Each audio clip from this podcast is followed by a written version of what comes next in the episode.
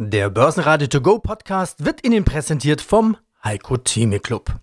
Werden Sie Mitglied im Heiko Theme Club. heiko-theme.de Börsenradio Network AG Marktbericht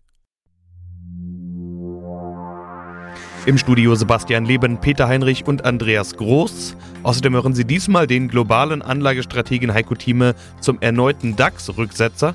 Vermögensverwalter Markus Steinbeiß zur FED-Sitzung, Chartanalyst Stefan Salomon zur DAX-Chart-Technik, Thomas Rappold von Divisent zu British American Tobacco, Fondsmanager Peter Dreide von TBF zu Argumenten für Aktien im aktuellen Umfeld und Vermögensverwalter Nikolas Kreuz von Invios zur Orientierungslosigkeit der Menschen und dem Gebot der Stunde Diversifikation. Sie hören Ausschnitte aus Börsenradio-Interviews. Die ausführliche Version der Interviews hören Sie auf börsenradio.de oder in der Börsenradio-App. Letzter Tag vor der Fettsetzung und da zeigt der Markt ganz klar seine Haltung. Pessimismus. Überall sinken die Kurse. Der DAX gab minus 1% ab auf 12.670 Punkte. Der ATX in Wien verlor minus 1,8% auf 2.870 Punkte. Der ATX Total Return auf 6.057 Punkte. Und auch der Dow Jones stand zu Xetra-Schluss mehr als 1% im Minus. Im DAX gab es nur eine Handvoll Gewinner. Porsche Automobil legt dem 3,8% zu. Hier wird noch immer der anstehende Porsche AG Börsengang mit Kursplus belohnt. Die eher defensiven Werte Bayersdorf mit plus 1% und Symrise mit plus 0,9%. DAX-Verlierer waren E.ON und Puma mit jeweils minus 3,5% und Schlusslicht Heidelberg Zement mit minus 4,6%. Am heutigen neuen Markenauftritt wird es wohl eher nicht liegen. Aus Heidelberg Zement wird Heidelberg Materials. Heiko Thieme, globale Anlagestratege. Der DAX, ich habe gerade mal ganz aktuell drauf geschaut, was der macht und ich habe gesehen, der ist inzwischen sogar deutlicher ins Minus gedreht. Als wir letzte Woche miteinander gesprochen haben, waren wir noch bei 13.500 und da muss man sagen, damit hattest du ja dann doch recht. Du hast gesagt, nee, wir müssen auf jeden Fall mal noch mal runter. Du hattest letzte Woche gesagt, wir müssen sogar noch weiter runter. Was sehen wir denn da jetzt plötzlich wieder für Verwerfungen? Was ist da jetzt die Sorge? Im Markt. Ist das die Nervosität, die wir schon seit Wochen sehen oder äh, wie schätzt du die Lage gerade ein? Ich bedanke mich für die Blumen. Es ist richtig, ich habe gesagt, wir kriegen viele Sommerlöcher, nicht wahr? Äh, wir haben mindestens drei. Das ist das vierte Sommerloch, was wir jetzt haben. Gestern der Anstieg war rein technisch bedingt nach der vierfachen Hexenstunde vom Freitag und ein Minus von zweieinhalb bis sechs Prozent waren die Börsen, zweieinhalb der DAX, äh, sechs Prozent fast nicht war der Freiverkehrsmarkt in den USA. Schlechteste Woche seit September 2020, also vor zwei Jahren genau, hatten wir eine so schlechte Woche. Und da ist die Markt technisch gewesen über verkauft gewesen. Und gestern kam der Anstieg, dann kann man so eine kleine Explosion bei übrigens sehr geringen Umsätzen, was nicht viel zu sagen hat. Und hier gibt es folgende Regeln. Erstens, wir sind in der vierten Phase. 12.000 bleibt nach wie vor mein Niveau, wo ich sage, da muss man dabei sein und sich dann investiert sein. Könnte noch ein Schnaps drunter kommen, aber nicht tragisch. Keine 11.000, keine 10.000, auch gar keine 8.000, wie einige immer vorschlagen. Und beim Dow Jones, um es gleich zu sagen, ist die 29.000 Marke, nicht wahr, die bei mir im Raum steht. Und dann sind wir auch gestern nur 5% von entfernt gewesen, wir vorher ein bisschen angestiegen sind. Heute kommt wieder der Rückschlag. Der Markt ist total verunsichert. Und typisch für September und Oktober, ich hatte gewarnt, auch in Wien übrigens nicht wahr, als ich vor zwei Wochen dort einen Vortrag hielt. Ich gesagt, bitte seid vorsichtig, es kommt September und Oktober. Das sind Monate, wo es mal richtig ungemütlich wird. Jetzt die Vorausschau. Die Börse schaut voraus. Die Börse sagt uns, dass die, der Winter wird problematisch. Das ist das, was wir in den Kursen momentan sehen. Dann müssen wir fragen, wie wird es im Frühjahr und Sommer nächsten Jahres sein? Und da meines Erachtens werden wir erstmals den Winter überwunden haben, egal wie weit und mit welchen Frostbeulen und so weiter und so fort. Wir werden durchkommen. Und ich meine, wir werden die Situation in den Griff bekommen, trotz aller Schlachtzeilen, trotz aller Warnungen. Die Lichter werden bei uns nicht total ausgehen. Da, wo wir sie sparen können, werden wir sparen. Und ich sage mal so ganz pauschal, wir werden durchaus ohne große Einschränkungen mindestens 10 bis 15 Prozent einsparen können. Kann sich jeder im Haushalt selber fragen, wenn jemand sich fragen will, dann mache ich sagt, da Team, ich könnte ohne meinen Lebensstandard und meinen Bequemlichkeitsfaktor groß einzuschränken, könnte ich Minimum 10, vielleicht 15, manche sogar 20 Prozent äh, sparen. Das ist denkbar. Sollte jeder sich mal eine Liste machen, was er alles sparen könnte. Ich zum Beispiel lasse alle Liste an bei mir im Haus, nicht wahr? Weil ich auch Licht will ich haben. Aber wenn ich jetzt eine teure Gas äh, Elektrizitätsrechnung bekomme, würde ich natürlich sagen, auch ich kann das mal ein bisschen aussparen. Man kann schon sparen, man kann schon mal genauer hinschauen. Man kann beim Duschen auch statt 20 Minuten sagen, es reichen ja 10 Minuten. Da wird man merken, man kommt auch mit 5 Minuten aus. Ich komme mit zweieinhalb Minuten aus. Weiß, also, das ist also, jeden Tag, da muss man keinen Waschlappen nehmen, nicht wahr? Wie es dann hier vom Ministerpräsidenten Baden-Württemberg genannt wurde. Also vom Katschmann, das halte ich für ein bisschen extrem. Aber das sollte jeder für sich entscheiden. Wir können als Nation oder als Individuen sparen, ohne unseren Lebensstandard grundsätzlich einzuschränken. Es gibt aber die Armen die sich gar nicht, die immer nur von der Hand im Mund legen, die am 25. des Monats sagen, ich habe kein Geld mehr. Die haben dann fünf Tage Leerlauf. Denen können wir das nicht zumuten. Die sind schon auf Sparflamme. Und da müssen wir natürlich auch die notwendige Unterstützung geben. Jetzt kommt die Antwort, das können wir auch. Da sind wir auch in der Lage zu fähig. Herr Putin kann unser ganzes Leben nicht kaputt machen, dem, was er gemacht hat. Also kurzum, das ist die Situation, darüber können wir lange philosophieren und reden und müssen wir sehen, ob die Praxis so weit ist. Der Markt reflektiert diese Verunsicherung mit, zumal wir ja auch am Mittwoch um 20 Uhr die Notenbankentscheidung bekommen. Da wird dann die nächste Zinserhöhung kommen, die ist garantiert. Die Frage ist die, ist es ein halbes Prozent oder ein Dreiviertel Prozent oder gar ein Prozent? Ich tendiere zum Dreiviertel Prozent. Guten Tag, mein Name ist Markus Steinbeiß. Ich bin Geschäftsführer der Steinbeiß und Hecker Vermögensverwaltung in München größtes Problem Inflation, haben wir jetzt schon durchgesprochen. Die Notenbanken, die sind da ja auch noch ein Spieler, über die haben wir jetzt gar nicht gesprochen. Überraschenderweise, weil in dieser Woche ist ja die FED-Sitzung und damit eigentlich das größte Thema der Woche. Viele erwarten inzwischen einen Zinsschritt von einem ganzen Prozent, also 100 Basispunkte. Das gab es noch nie. Aber dadurch, dass so viele drüber sprechen, wäre das ja dann auch wieder kein Schocker mehr für den Markt, oder? Also bei der EZB lief es ja so ähnlich, größte Zinsanhebung aller Zeiten und der Markt sagt, naja, halt das, was wir erwartet haben wenn Sie die, Zinssituation ansprechen, der, der Bondmarkt, also in der gesamten Laufzeitenstruktur, schon ein erhebliches äh, restriktives Verhalten gezeigt hat und quasi der Notenbank, insbesondere in den USA, einen Großteil des Tightenings abgenommen hat. Also wir haben ja gesehen, dass die langen Strukturen sich deutlich nach oben bewegt haben, auch wenn die Struktur eher flach oder invers ist in, in, in der Breite. Aber die Zehnjährigen sind jetzt wieder bei dreieinhalb Prozent. Die Hypothekenzinsen sind Richtung sechs Prozent gelaufen, die haben sich jetzt nahezu verdoppelt. Das heißt, da wird schon massiv gebremst und das wird sich und wird sich auch deutlich in der konjunkturellen Dynamik auswirken. Und insofern gebe ich Ihnen recht, also ich glaube jetzt nicht an 100 Basispunkte diese Woche, sondern eher an 75, aber 25 mehr oder weniger hin und her. Wenn die Notenbank nur annähernd die Konjunktur im Auge hat, wenn sie nur annähernd das Risikopotenzial von weiter deutlich steigenden Zinsen beachtet, dann wird sie in den nächsten Wochen Signale senden, dass sie diese Zinserhöhungen jetzt erstmal wirken lassen wird und, in, und wenn überhaupt in kleineren Schritten weitergehen wird. Das ist so unsere Meinung und insofern könnte das, und das schließt sich an die konstruktive Sichtweise für die europäischen Märkte, insofern könnte das für Risikoanlagen, insbesondere für den Aktienbereich in den kommenden Wochen und Monaten durchaus positive Wirkungen entfalten. Aber wie gesagt, also es hängt davon ab, wie, wie die FED sich positioniert, wie sie verbal agiert der Markt signalisiert schon ein gewisses restriktives Erwartungsmuster und wenn dieses Erwartungsmuster nicht in dieser Gänze erfüllt wird, dann wird es zu Entlastungen führen. Das ist überhaupt keine Frage.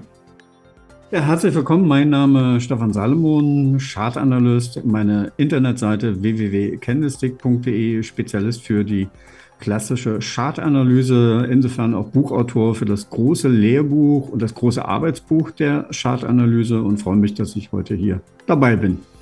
Und wir freuen uns, dass wir Sie wieder zu Gast haben können, als Gast gewinnen konnten. Wir haben viele Themen zu besprechen. Eines oder das größte natürlich, unser Leitindex der DAX. Vergangene Woche hatten wir nicht nur den dreifachen Verfall, sondern gleich vier Tage in Folge mit roten Vorzeichen. Zu Beginn dieser Woche sah es ein bisschen nach Wiederbelebung aus, aber ich habe den Eindruck, das war eine optische Täuschung. Wir ziehen uns weiter zurück. Wie angeschlagen ist er denn, der Leitindex?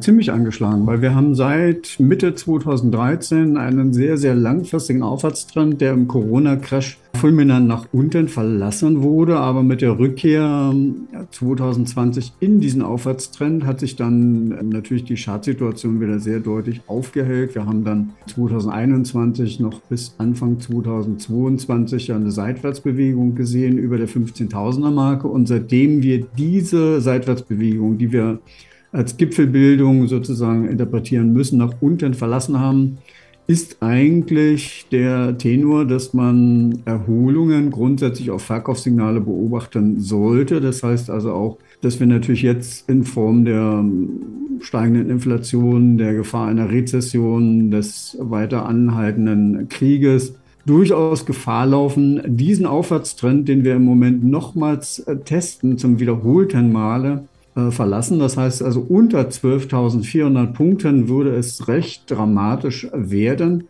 und Erholungen dürften weiterhin bis etwa 14.000 Punkten auf Widerstand treffen und erst darüber vor allem auch per Wochenschlusskurs würde sich das Bild im DAX zumindest mal kurzzeitig aufhellen.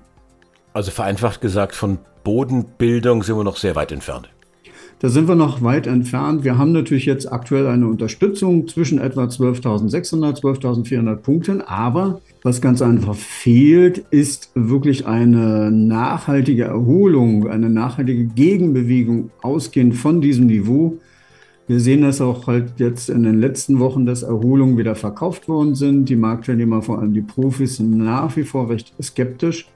Und insofern könnten wir so etwas wie diesen Corona-Crash nochmals erleben. Also das Worst-Case-Szenario ist tatsächlich so, dass wir im deutschen Aktienindex auch nochmal in Richtung 10.000 Punkte plumpsen könnten.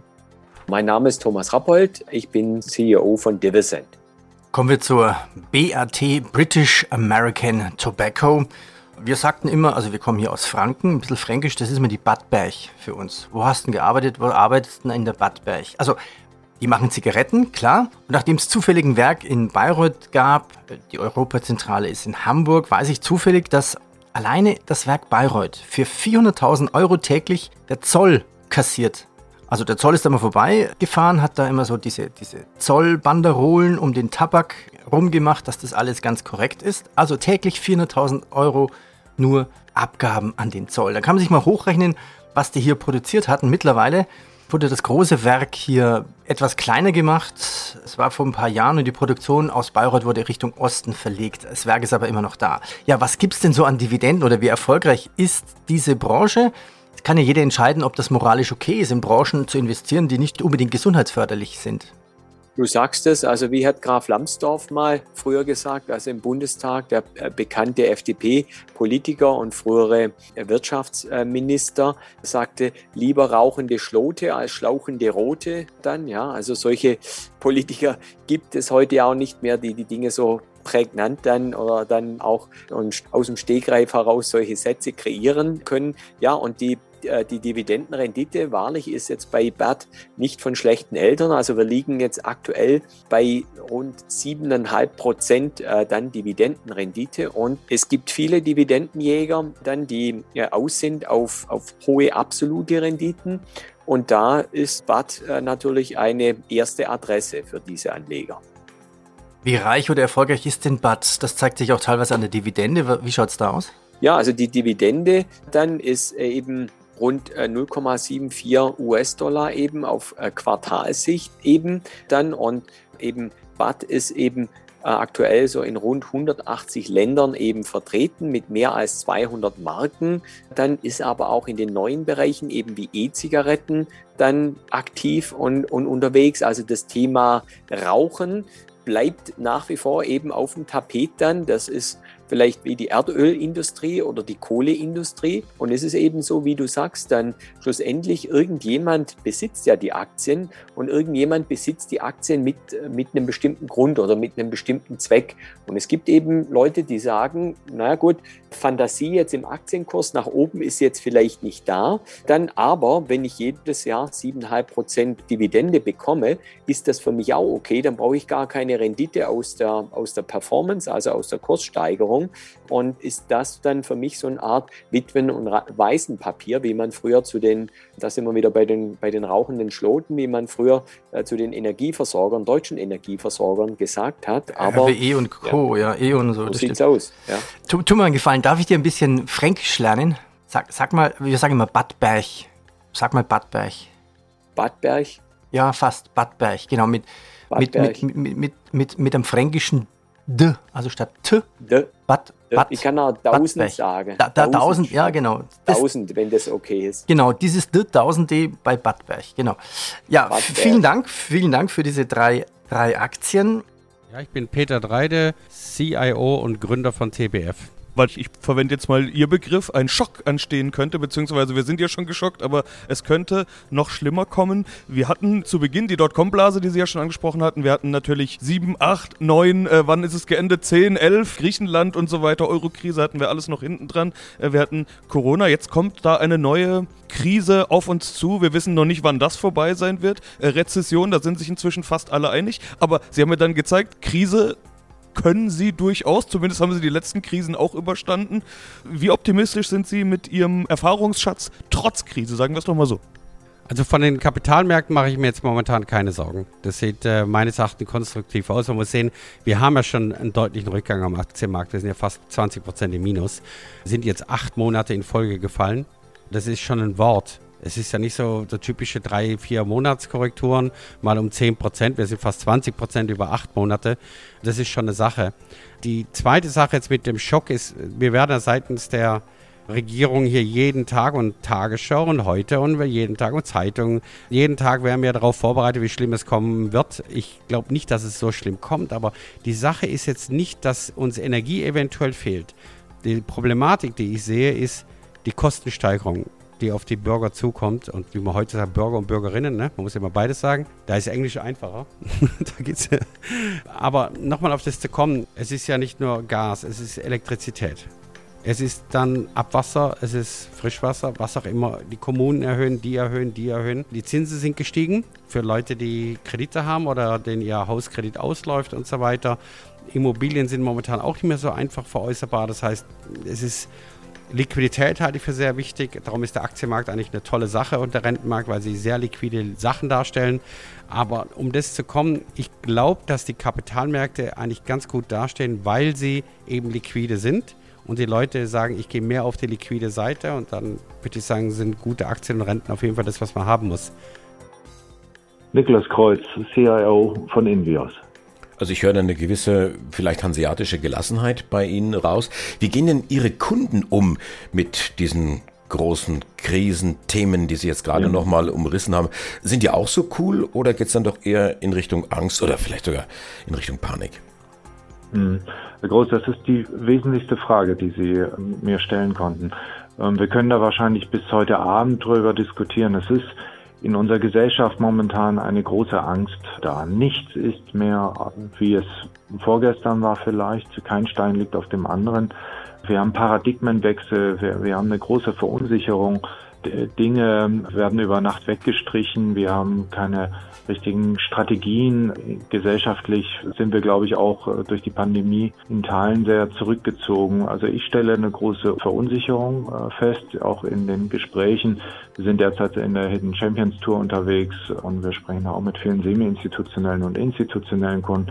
Ich bin mindestens zweimal die Woche in privaten Veranstaltungen Cora Publikum stelle ich einfach fest, dass die Menschen orientierungslos sind und wir leider auch von der politischen Seite keine ordentlichen Impulse bekommen. Das ist eigentlich nur taktisches Geplänkel. Das finde ich sehr schade, weil so eine Krise hat ja auch was Positives.